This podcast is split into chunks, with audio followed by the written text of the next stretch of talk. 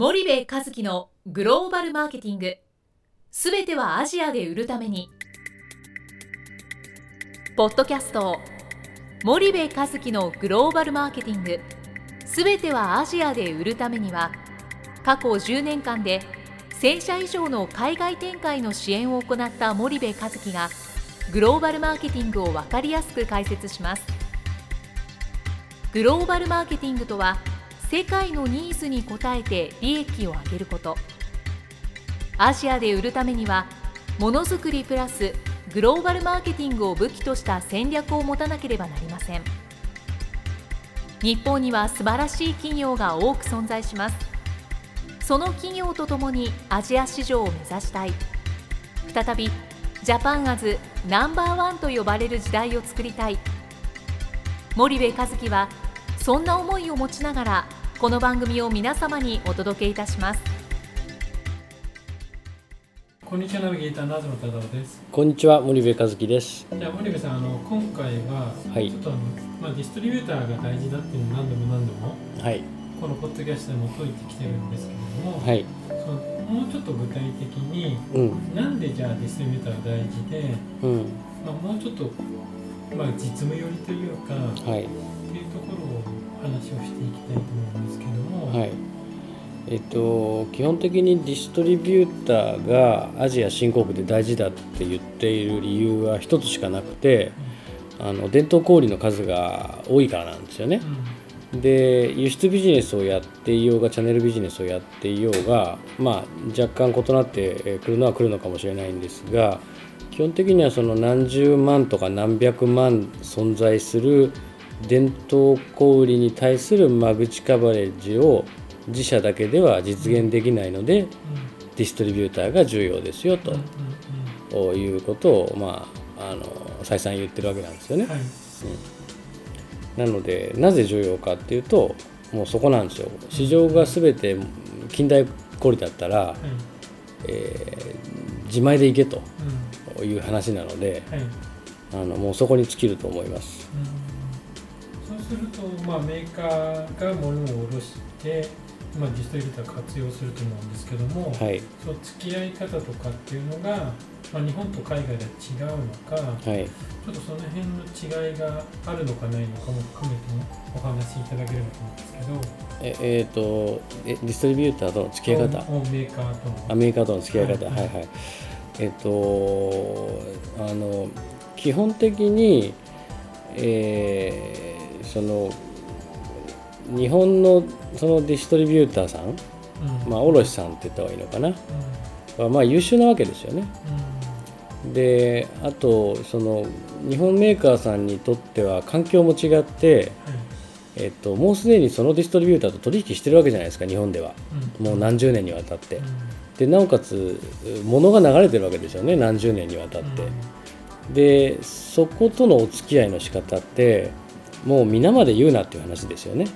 新商品が出ようが何出ようが商品持っていけばディストリビューターが優秀なんで勝手に流通させてくれると。はい。で一方で、えー海外に出ると、えーまあ、新規であれば新規で始めるわけじゃないですか、はい。そうするとその商品をディストリビューターは担いで小売りに持っていくわけですよね。でそこから始めるわけなので同じ活用するって言ってもですね、まあ、やる業務が全く違う。っていういわゆるバックグラウンドというか環境が、まあ、そもそも違うよね。っていうのが一個ともう一つはえやっぱ日本のディストリビューター優秀なんですよね、え目標金額決めたらそれを必達するためにいいろいろやるわけじゃないですか。メーカーが特に指導しなくても。でメーカーは、えー立場的には、まあ、ディストリビューター卸さん代理店さんよろしくお願いしますのスタンスですよね。うん。でよろしくお願いしますって言ってりゃ彼ら頑張ってやってくれると。ですけど海外の場合は、えー全くそうではなくてメーカー側がしっかりと戦略を持った上でディストリビューターを、まあ、マイクロマネジメントとまでは言わないけどもね。やっぱある程度しっかり、えーマネジメントしていかないといけない？だから P&G なんかはあのディストリビューターの中にインハウス作るわけですよね。常勤するわけですよね。ユニリーバーとかネスレもね、あれってもうデイリーでマイクロマネジメントやってるから人を置くわけじゃないですか、だからそこまでやらないといけないので付き合い方は全く違いますよね。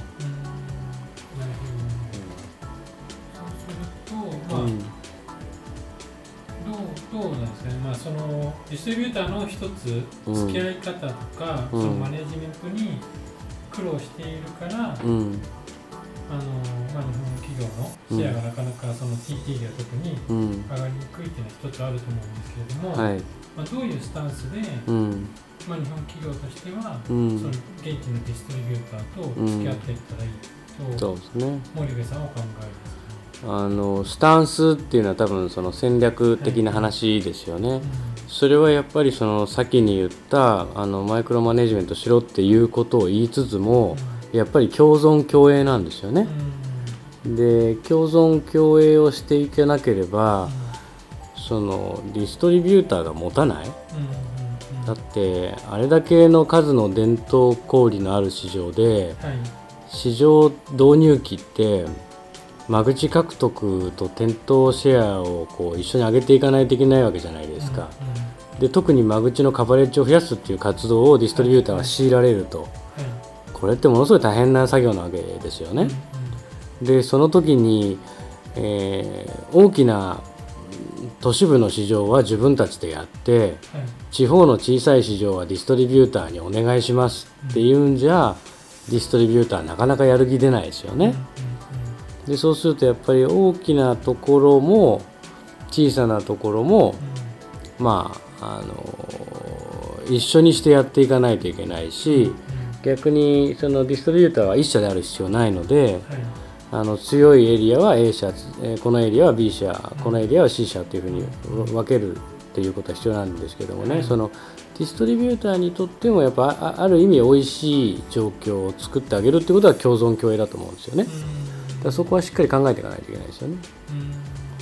でつ常に彼らはね直販されたらどうしようって怖がってるわけですよ。はいはいはい。だからといって直販絶対しませんって契約結ぶ必要もないし独占契約あげますっていうあの契約も結ぶ必要ないけどもある程度その戦略的に共存共栄を見せてあげないとなかなかこうやる気が進まないっていうのは事実あると思うんですよね。そうするとディストリビューターにもメリットがあるような、うん、まあ、組み方をしないと、うん。なかなかワークがしない。しないって。うん。うん。そこはあの大き大きいと思いますけどもね。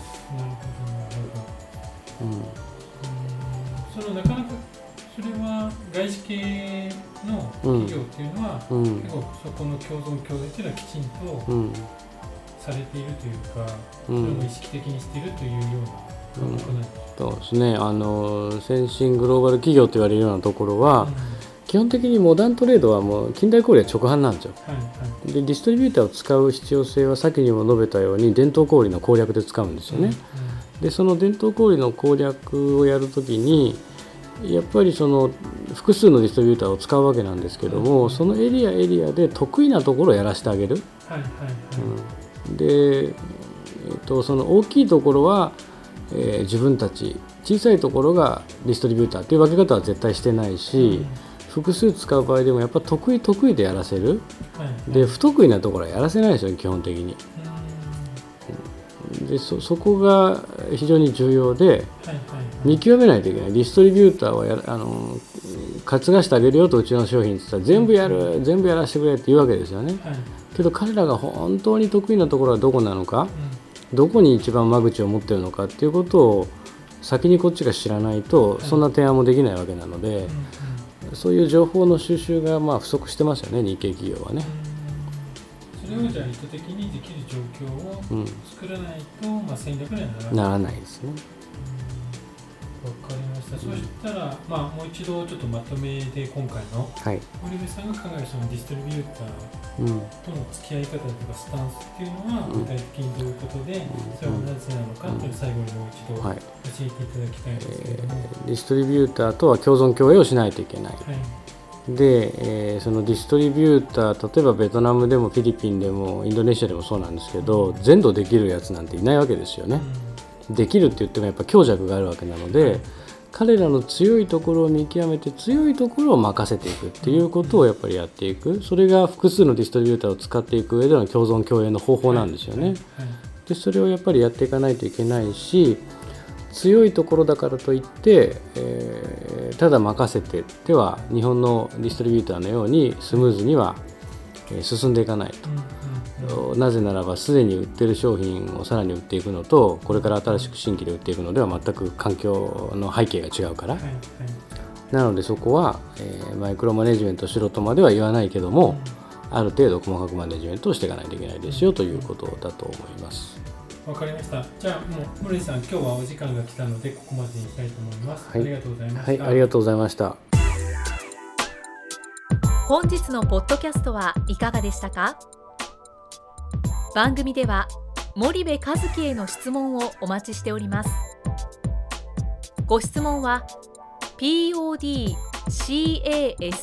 アットマーク spydergrp.com ポッドキャストアットマークスパイダー grp.com までお申し込みください。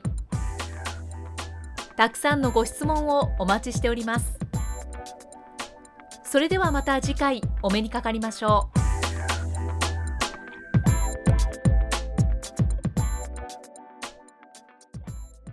森部和樹のグローバルマーケティング。この番組はスパイダーグループの提供によりお送りしました。